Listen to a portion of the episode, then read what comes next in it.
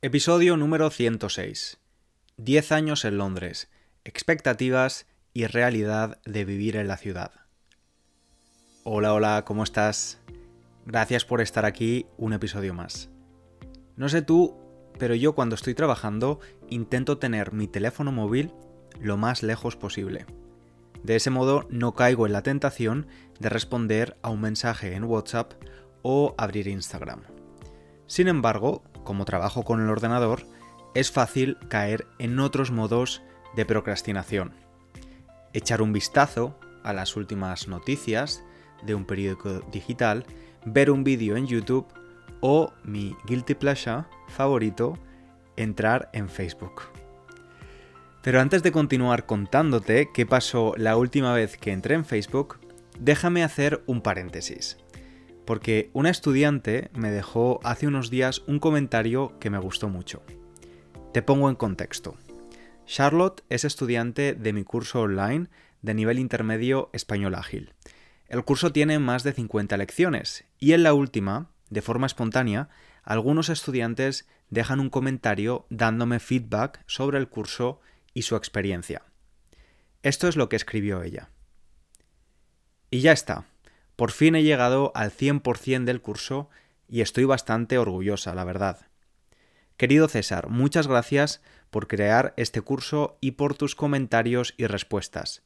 Este elemento interactivo, también viendo los textos de los otros alumnos y sabiendo que otras personas en distintas partes del mundo estaban haciendo lo mismo que yo, me motivaron a continuar.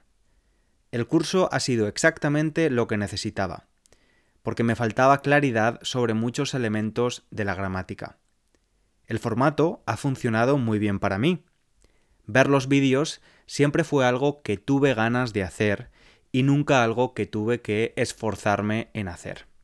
De hecho, los usé como un modo de procrastinación de vez en cuando, en vez de trabajar.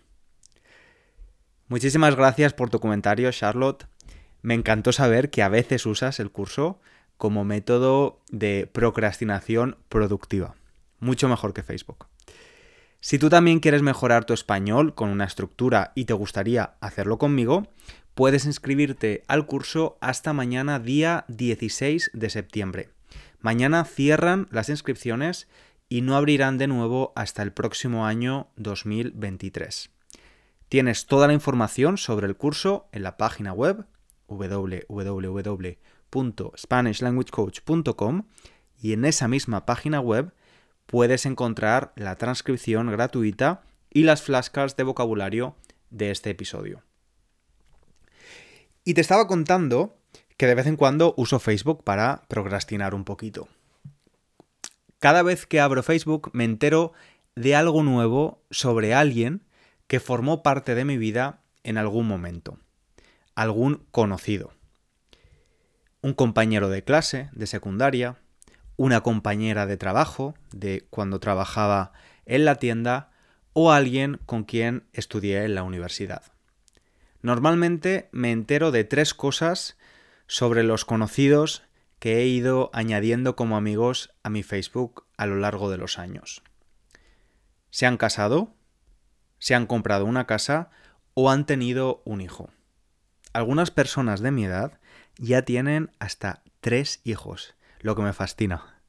O sea, ¿cómo lo hacen? Y sobre todo, ¿de dónde sacan el dinero? El caso es que la semana pasada estaba procrastinando más de lo normal y me puse a revisar publicaciones que yo había hecho hace años en mi muro de Facebook. Algunas me dieron un poco de vergüenza, la verdad pero eran otros tiempos. Acabé encontrando una publicación del 15 de septiembre de 2012, es decir, de justo hace 10 años, ya que hoy es 15 de septiembre de 2022. En esta publicación yo escribí oficialmente de Erasmus y la acompañaba de un emoji sonriente. La publicación no tuvo mucho éxito, la verdad, unos pocos likes y cuatro comentarios. Para mí, el Erasmus, que por si no lo sabes es un programa de intercambio de estudiantes europeos, era el principio de un nuevo capítulo en mi vida. Me mudé allí pensando que iba a estar solamente los ocho meses de curso, Y sin embargo, 10 años después continuó aquí. Aunque es verdad que volví a España un par de años en 2016. No puedo creer que ya hayan pasado 10 años desde ese día. Recuerdo perfectamente el vuelo hacia Londres. Viajaba con Juan, un compañero de mi universidad en Valencia, que también iba a hacer el Erasmus en Londres. Hablábamos con ilusión de todas las cosas que nos esperaban en ese año, de todos los planes que teníamos y de todo lo que íbamos a aprender. Mis primeros días en Londres también están documentados en Facebook. Un paseo en barco por el río Támesis, un picnic en Hyde Park o una foto con el Big Ben. Todavía estaba en modo turista.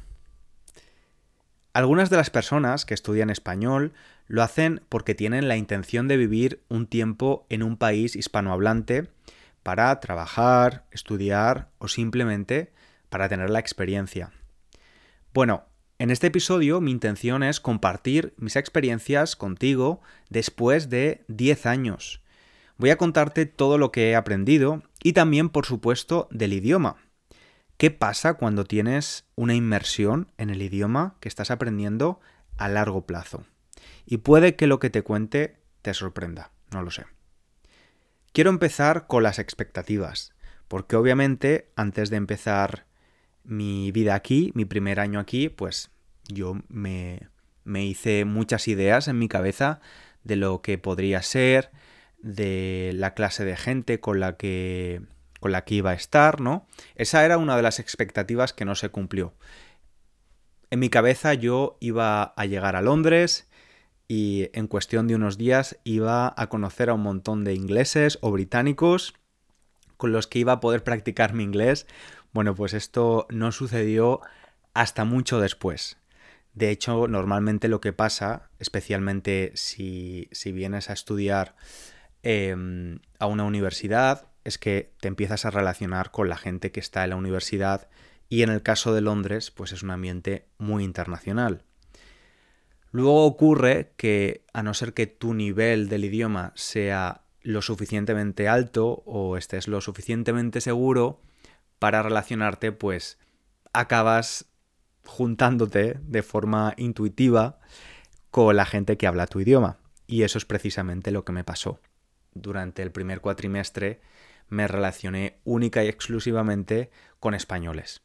Españoles que estaban en Londres en la misma situación que yo. Así que esa expectativa de mejorar mi inglés los primeros meses pues eh, no se cumplió exactamente. Obviamente sí que mejoró porque estudiaba en la universidad en inglés y hacía clases en inglés, tenía compañeros que, con los que solo hablaba en inglés pero no fue... Los primeros meses no, no vi un, cambio radical en el idioma, para nada.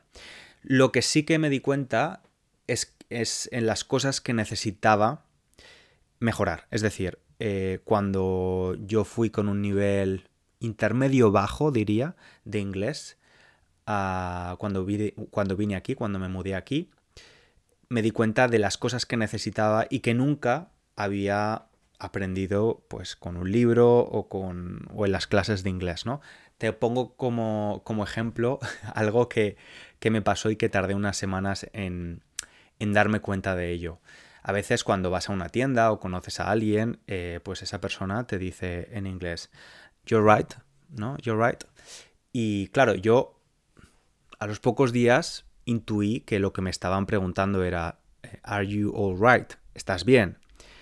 Pero obviamente cuando alguien aquí en este país al menos dice you're right, no te está preguntando, no tiene un interés real por saber cómo estás. Pero yo pensaba que me estaban preguntando mm, de corazón cómo estaba. Entonces, cada vez que alguien me decía eso, pues yo decía, estoy muy bien, muchas gracias, ¿cómo estás? ¿Cómo estás tú? ¿No? Y se me quedaba mirando un poco extraño hasta que alguien me dijo, César, realmente esa pregunta eh, no, requiere una respuesta, ¿no? Cosas así que tienen que ver con el idioma y que realmente pues pocas veces se ven en las clases tradicionales de idiomas. Luego también han habido muchas cosas, ha habido muchas cosas que he aprendido em, en la experiencia de cambiar de país. Para empezar, mm, descubrí emociones que no conocía, que desconocía hasta que me mudé aquí. Nunca me había sentido solo, por ejemplo.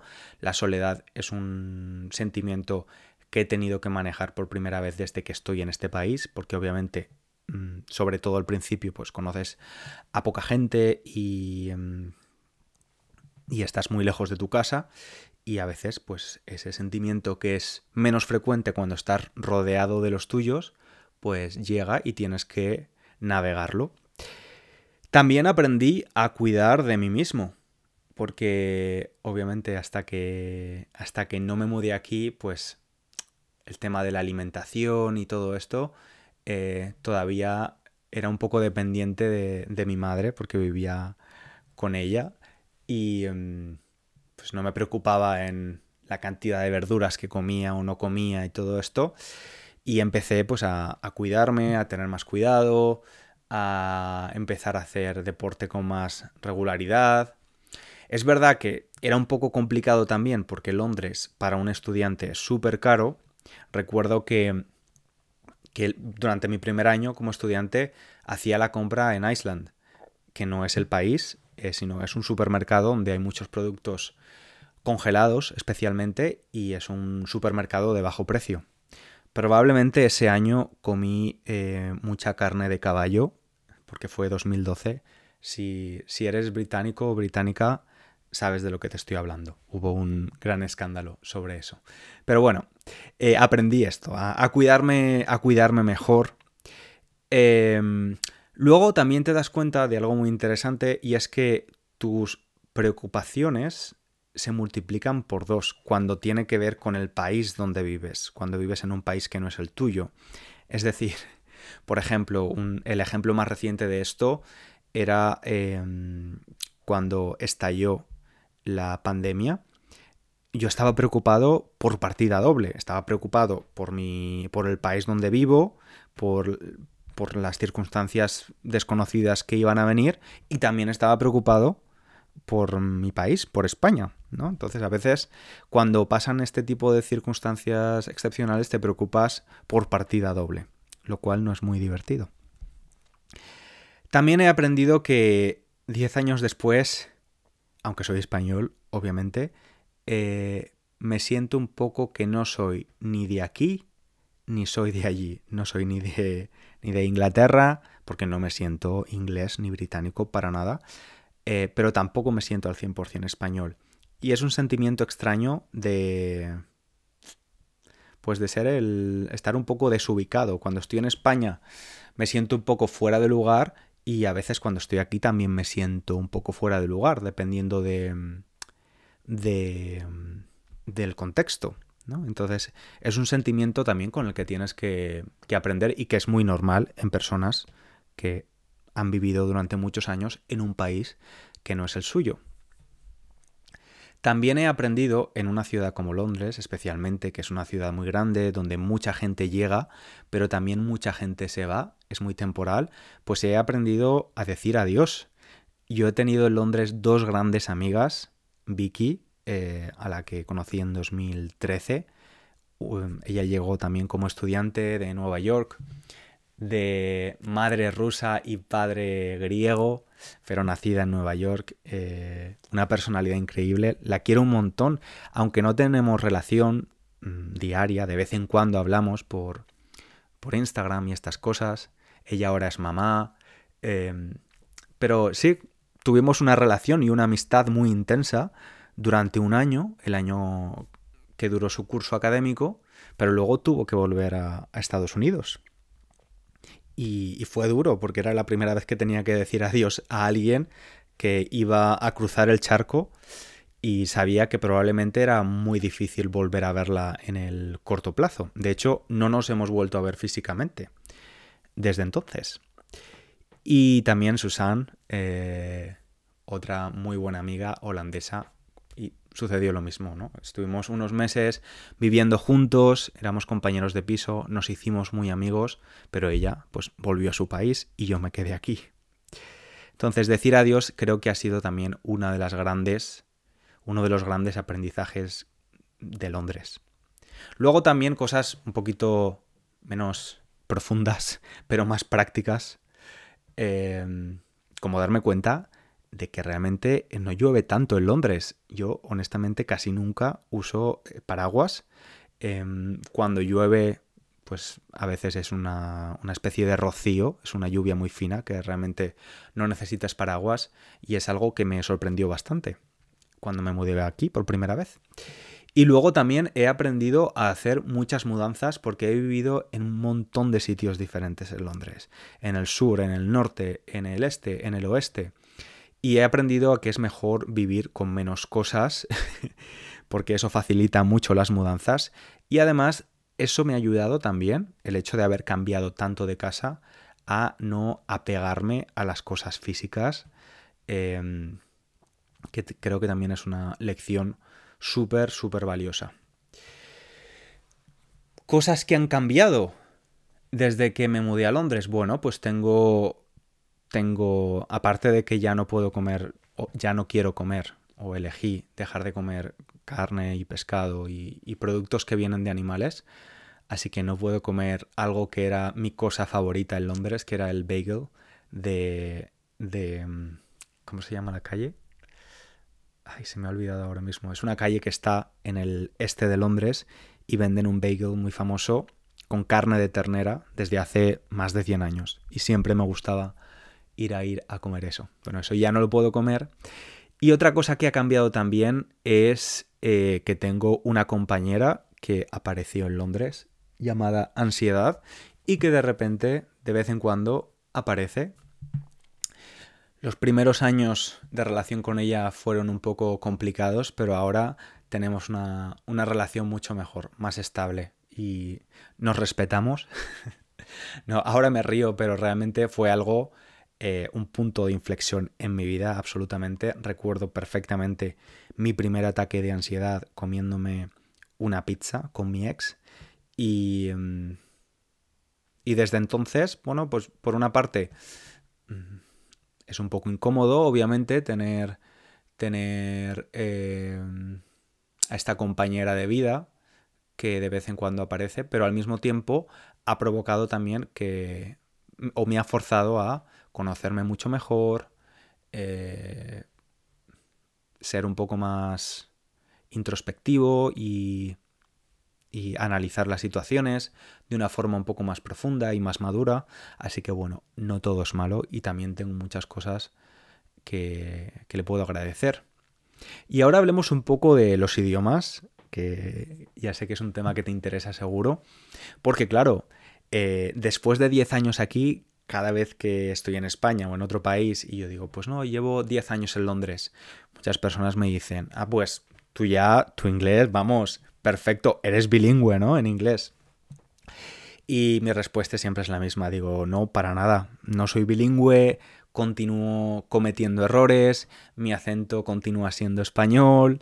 Entonces, esto creo que es mi expectativa, por supuesto, si, si, hace 10 años me hubieras preguntado, te habría dicho, pues en 10 años mi inglés era perfecto. Y obviamente mi inglés es muchísimo más bueno que hace 10 años y no tengo, no tengo demasiada mm, dificultad en, en hablar y en moverme en cualquier contexto en inglés, pero no es perfecto y, y probablemente nunca lo sea. Y estoy bien con esto. También es cierto que hay personas que, pues por ejemplo, con el tema del acento que lo hablé hace poco, que son excepcionalmente buenas imitando acentos, por diferentes circunstancias, quizás hablan otros idiomas o simplemente tienen esa habilidad. Luego también hay un cierto grado de inseguridad. Yo, aunque menos, sigo siendo una persona insegura en, algunas cosas y, eso, como sabes seguro, si, si, a ti te pasa lo mismo, puede... Mm, puede... Mm, me sale en inglés hold back, puedes retener ¿no? tu, capacidad de, progresar en el idioma o de, o de aumentar tu fluidez. Pero la verdad es que estoy en un punto que estoy eh, muy contento, que, que, no necesito aspirar ni a la perfección, ni a que a nadie halague eh, mi inglés o me diga que mi inglés es muy bueno, algo que sí que buscaba hace tiempo, ahora es como me da igual, o sea, yo hablo inglés para comunicarme y esa, esa misión ya está cumplida, puedo comunicarme con cualquier persona en este idioma. Y además también el hecho de estar siempre aprendiendo es una cosa bastante interesante porque es una cosa que me gusta hacer, así que no tengo demasiado problema con eso. Y en general, y ya un poco para, para acabar como conclusión, la verdad es que ahora mismo me siento muy bien con Londres, me siento muy bien acogido, muy bien recibido en este país. Como cualquier otra relación, pues la relación con Londres y con el país también tiene sus baches, ¿no? Sus más y sus menos. Ahora es muy bueno. Muy, buen, muy buena, perdón. Y si tú tienes la intención de, de probar en otro país, yo desde luego te animo a hacerlo, te lo recomiendo porque aunque no es un camino de rosas, no todo es perfecto, es una experiencia increíble y en la que aprendes muchísimo. Así que espero que esta pequeña reflexión sobre, sobre mis 10 años en Londres te haya ayudado, em, al menos para mejorar tu comprensión del español, que es el objetivo principal de este podcast. Quiero avisarte de que la semana que viene no va a haber episodio de este podcast de nivel intermedio porque ahora mismo tengo muchísimo trabajo con los nuevos estudiantes que se están inscribiendo estos días a Español Ágil, así que no creo que pueda hacer eh, el episodio la semana que viene. Además, mi hermana me está visitando, me va a visitar esta semana, así que quiero pasar eh, tiempo con ella. Si tienes mono de, de escuchar podcast en español y no lo has hecho todavía, te recomiendo que escuches el podcast para avanzados, el podcast de Spanish Language Coach para nivel avanzado. Y obviamente va a ser un reto mayor porque hablo mucho más rápido y no está adaptado para un nivel intermedio. Pero también puedes usar la transcripción y las flashcards y todo esto. Así que te lo recomiendo. Y nada, nos escuchamos muy pronto. Te mando un abrazo grande. Chao, chao.